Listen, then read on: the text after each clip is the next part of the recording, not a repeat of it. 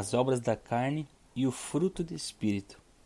O apóstolo Paulo, em sua carta aos Gálatas, no capítulo 5, a partir do verso 16, ele diz o seguinte: Vivam no Espírito, ou andem no Espírito, e vocês jamais satisfarão os desejos da carne, porque a carne luta contra o Espírito, pois eles são opostos entre si. E no verso 19, vemos ele mencionando as obras da carne, tais como a imoralidade sexual, idolatria, inimizade, invejas, bebedeiras, entre outras. E no verso 22, vemos ele mencionando o fruto do Espírito, tais como o amor, a alegria, a paz, a mansidão, a bondade. E percebemos então que Paulo aqui ele trata de dois caminhos, duas formas de nós vivermos: ou praticando as obras da carne, ou praticando o fruto do Espírito. E o fato é que, seja um ou outro, isso nada mais é do que as evidências, aquilo que realmente sai de nós, aquilo que é externalizado, aquilo que é revelado, daquilo que realmente habita em nós. Estamos sendo movidos e conduzidos pelas obras da carne ou pelo fruto do Espírito. O que tem habitado em nós é o espírito das trevas ou o Espírito Santo? Porque isso não pode ser realmente produzido por nós. Isso é um resultado, isso é uma consequência daquilo que já temos dentro de nós, no nosso interior, daquilo que habita em nós. Por isso, nós precisamos refletir, pois a nossa natureza, ela por si só ela já é pecaminosa. Então é daí que procedem as obras da carne. Então percebemos que nós precisamos e dependemos do Espírito Santo habitando, governando sobre as nossas vidas, para que então a nossa natureza pecaminosa ela seja transformada na nova natureza que é santa. Então, à medida que nos relacionamos com o Espírito Santo de Deus, à medida que desejamos mais por Ele, à medida que nós realmente vamos nos entregando ao governo e ao domínio do Senhor, assim como o próprio Jesus nos ensina a orar: Venha o teu reino e seja feita a tua vontade. Ou seja, à medida que realmente entregamos a nossa vida ao governo, ao senhorio, ao reino do Senhor, de acordo com a vontade dele, o Espírito Santo de Deus aquilo que ele tem por essência.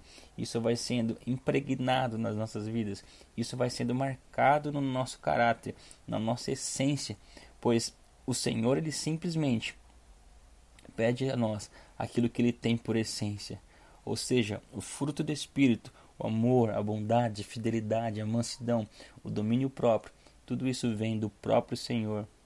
Não é possível o homem através das suas próprias forças produzir nenhum desses nenhuma dessas características do fruto.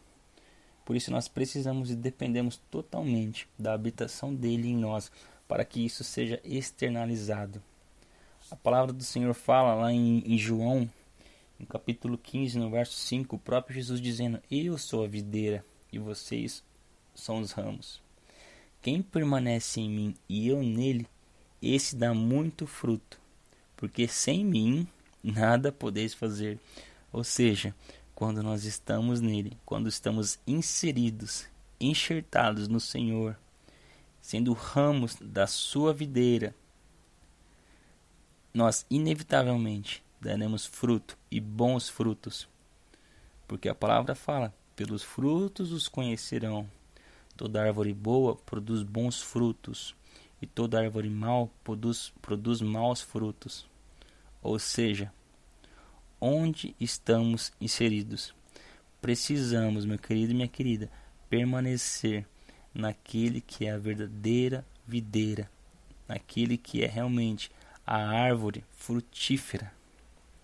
E então nós produziremos como resultado, como evidência daquilo que temos de habitação em nós, o Espírito Santo de Deus. Inevitavelmente produziremos o bom fruto, o amor, a mansidão, a paz, a alegria, a fidelidade, a benignidade, domínio próprio, enfim, todas essas características que podem somente vir do Espírito Santo de Deus. Por isso, eu quero concluir dizendo: peça para que o Espírito Santo de Deus venha habitar no seu coração e não apenas habitar, mas governar todos os dias sobre a tua vida, para que então você possa produzir esse bom fruto.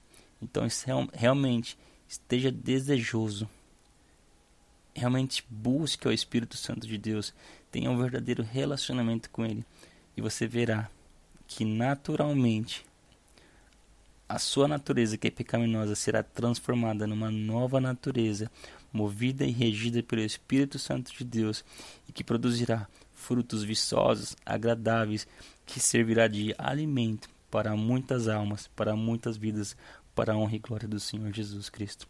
Que Deus te abençoe. Compartilhe essa mensagem para que outras vidas também sejam edificadas em nome de Jesus.